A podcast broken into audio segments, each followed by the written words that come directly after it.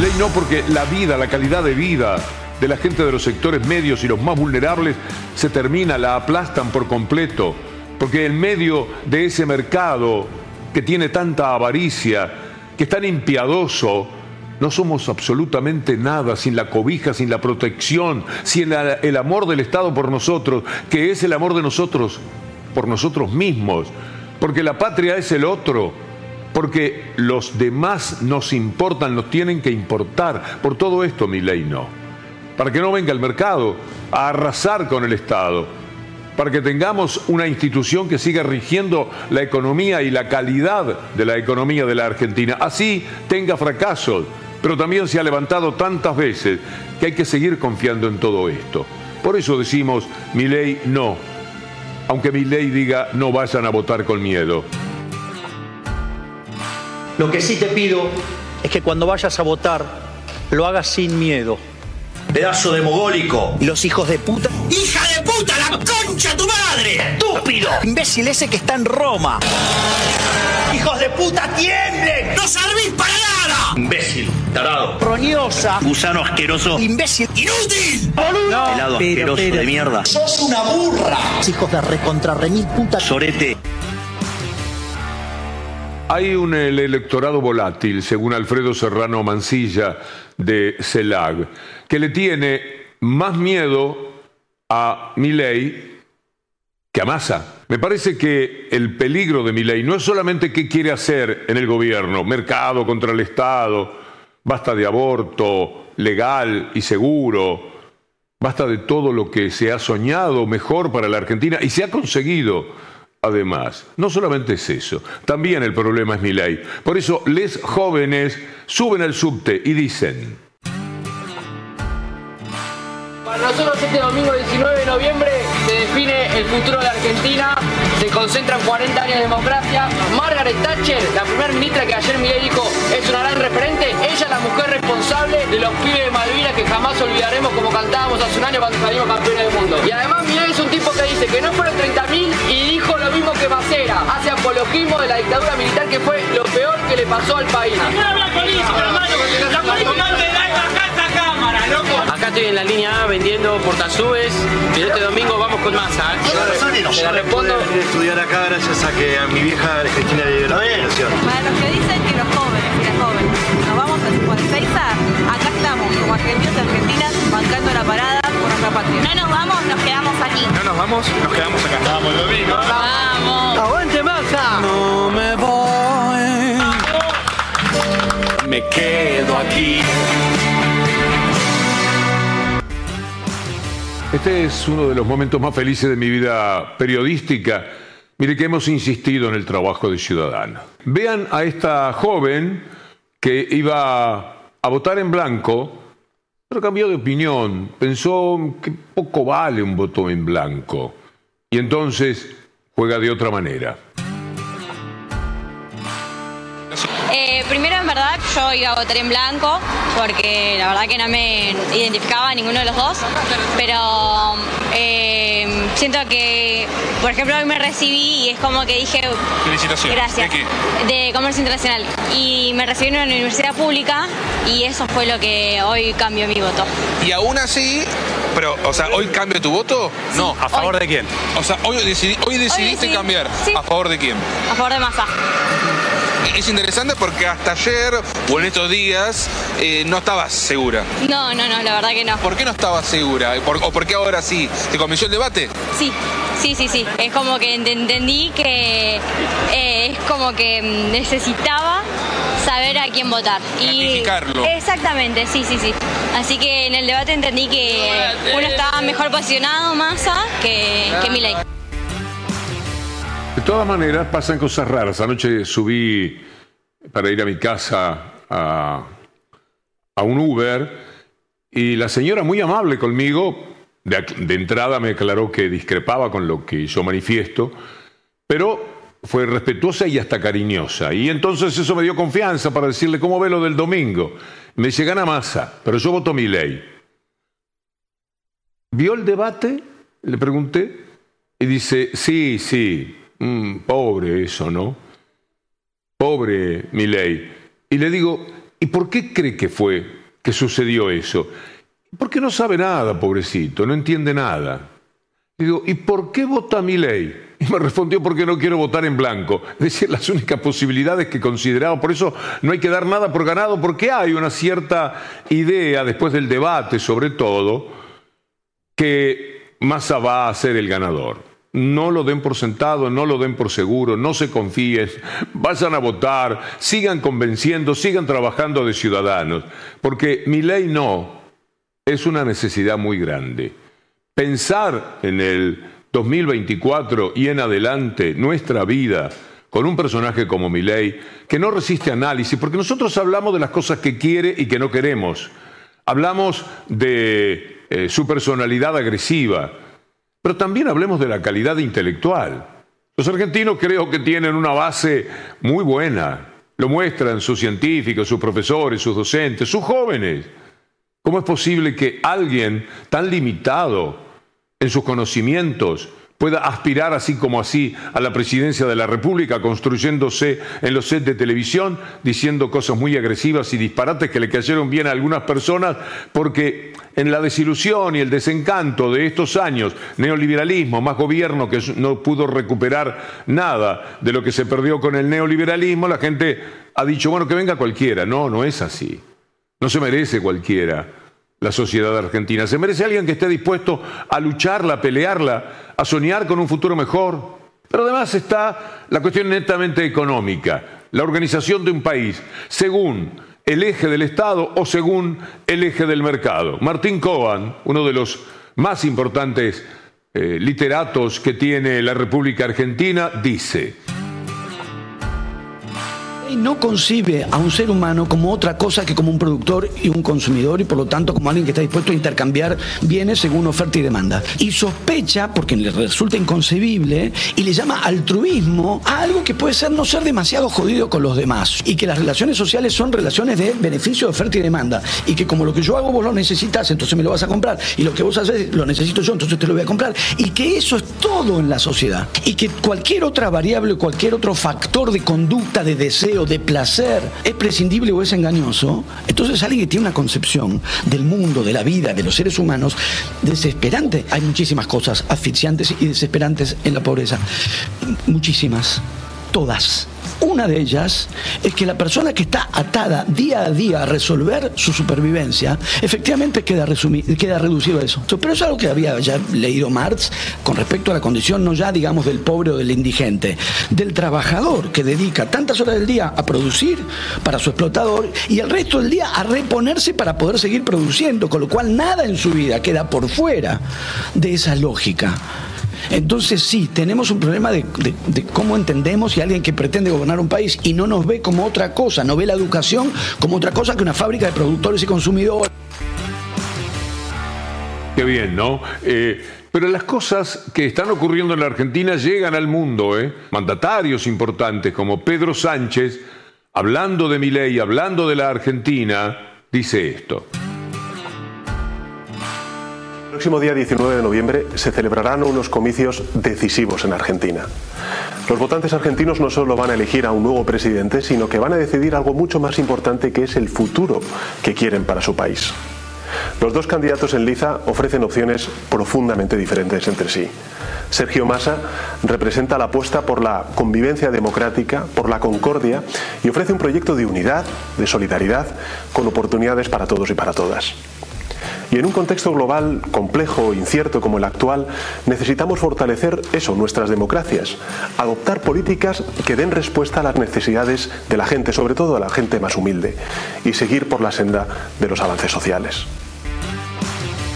Sobre todo la gente más humilde. De verdad, de eso se trata. Como Massa seguramente tiene que hacerlo, hay peronismo detrás, hay compromiso, lo que ha dicho es factible que para el año próximo, para junio o para julio, estemos hablando de números de pobreza muy distintos.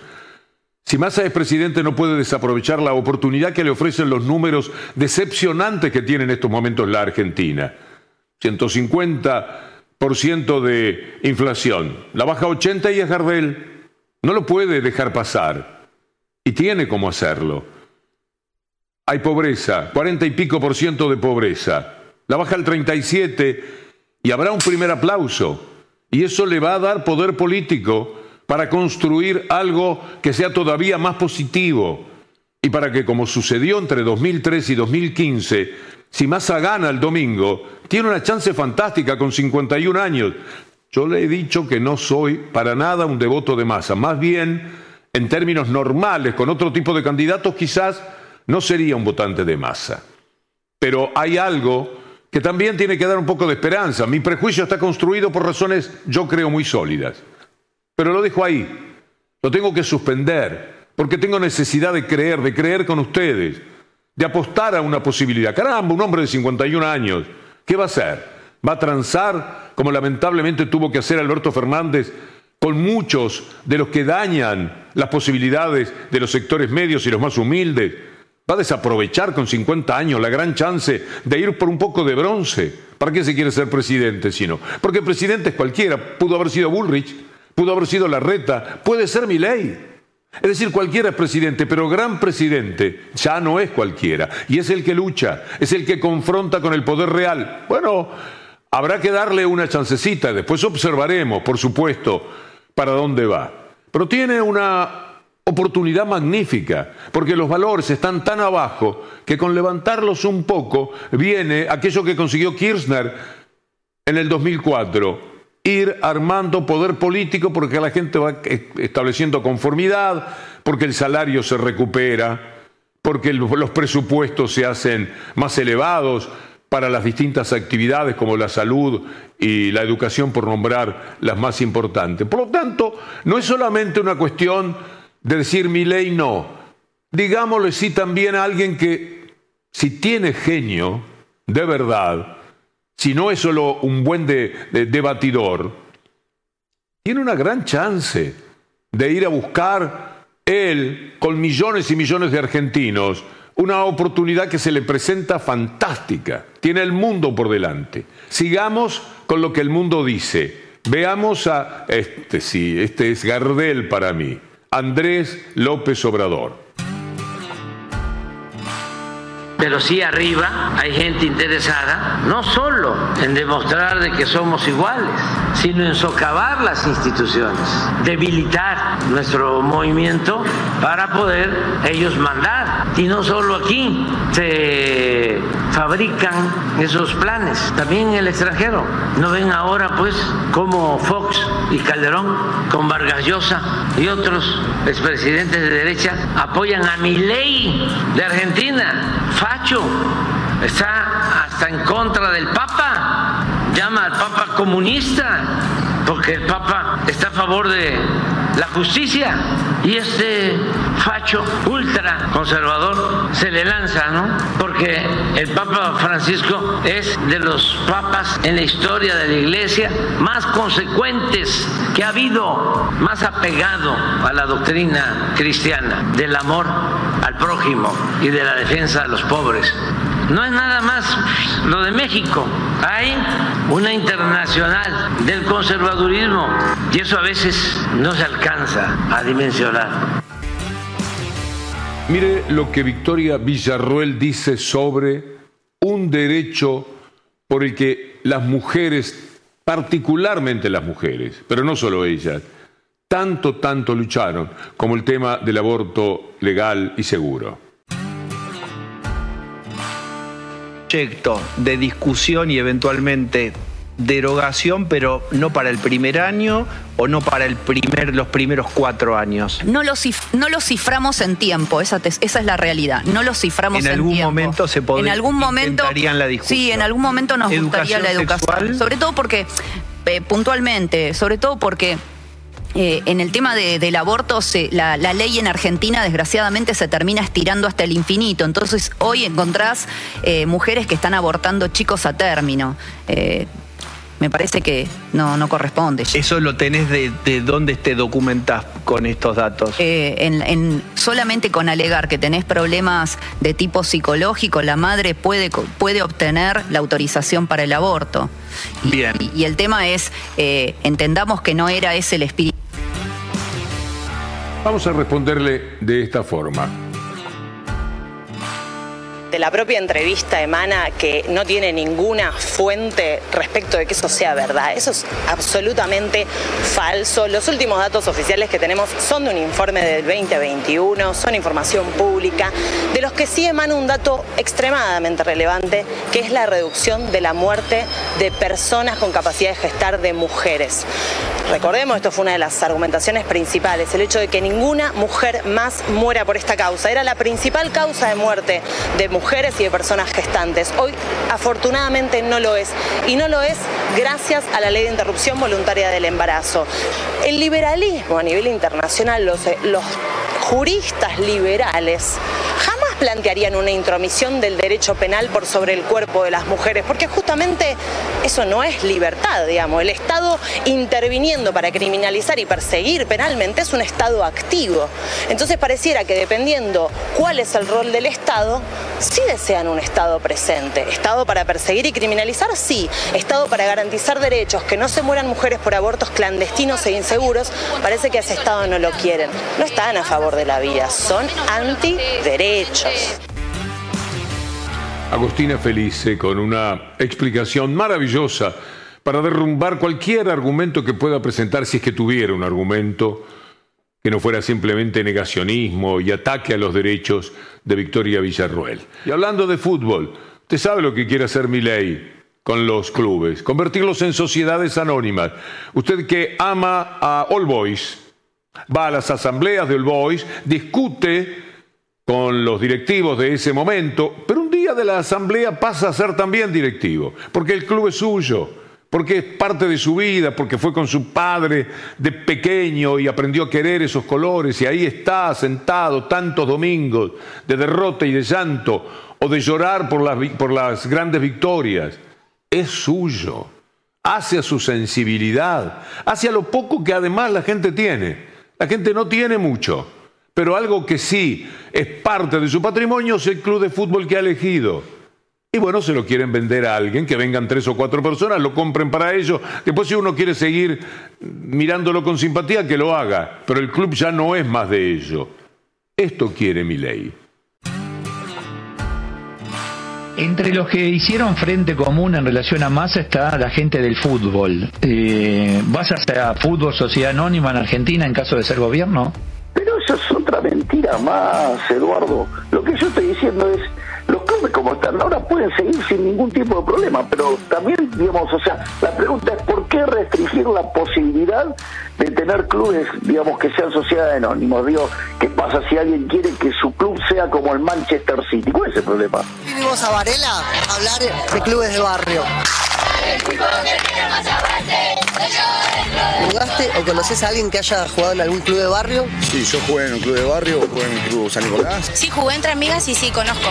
Sí, conozco. Sí, yo juego acá en el Barrio Libertad. Eh, sí, jugué en club de barrio, en club Jorge Newbery. Y después tengo a mi nieto que está jugando en la cuarta de Defensa y Justicia. ¿Qué valores transmite el club de barrio? ¿Cuál es la importancia social? Lo que le enseñamos a los chicos es respeto y ser humilde. El compañerismo, el acercarse a otra persona, conocer a otra persona, diferentes clases sociales. Es lindo porque sacan a los chicos a la calle. y Es una realidad porque los clubes están para eso. Sí, el fútbol es vida. ¿Cuántos clubes de barrio pensás que hay en todo el país? ¿Más de 5.000, más de 10.000 o más de 20.000? Más de 20.000. No, más de 20.000. Sí, más de 20.000. Sí, no, más de 20.000 creo que tiene que haber, ¿eh? Yo me calculo que más de 20.000. ¿Qué sentirías si a tu equipo un día lo compra una empresa y le cambia el nombre? Yo no lo permitiría. No me gustaría para nada. Y se perdería la licencia. Y te sentís como despojado de- del nombre o de la camiseta. ¿Qué candidato a presidente expresó que quiere que los clubes de barrio se conviertan en sociedades anónimas como el fútbol inglés? ¿Más o Milley? Milei. Mi ley. Ya sabemos cuál es, Milley. ¿Y qué opinas? La verdad que no está mal. No, está re mal. No me gusta para nada. No al SAD, porque los socios y las socias son lo que hacen el club más grande. Aguante masa. ¿Y vos, no pensás que los clubes de barrio son una parte importante de nuestra sociedad?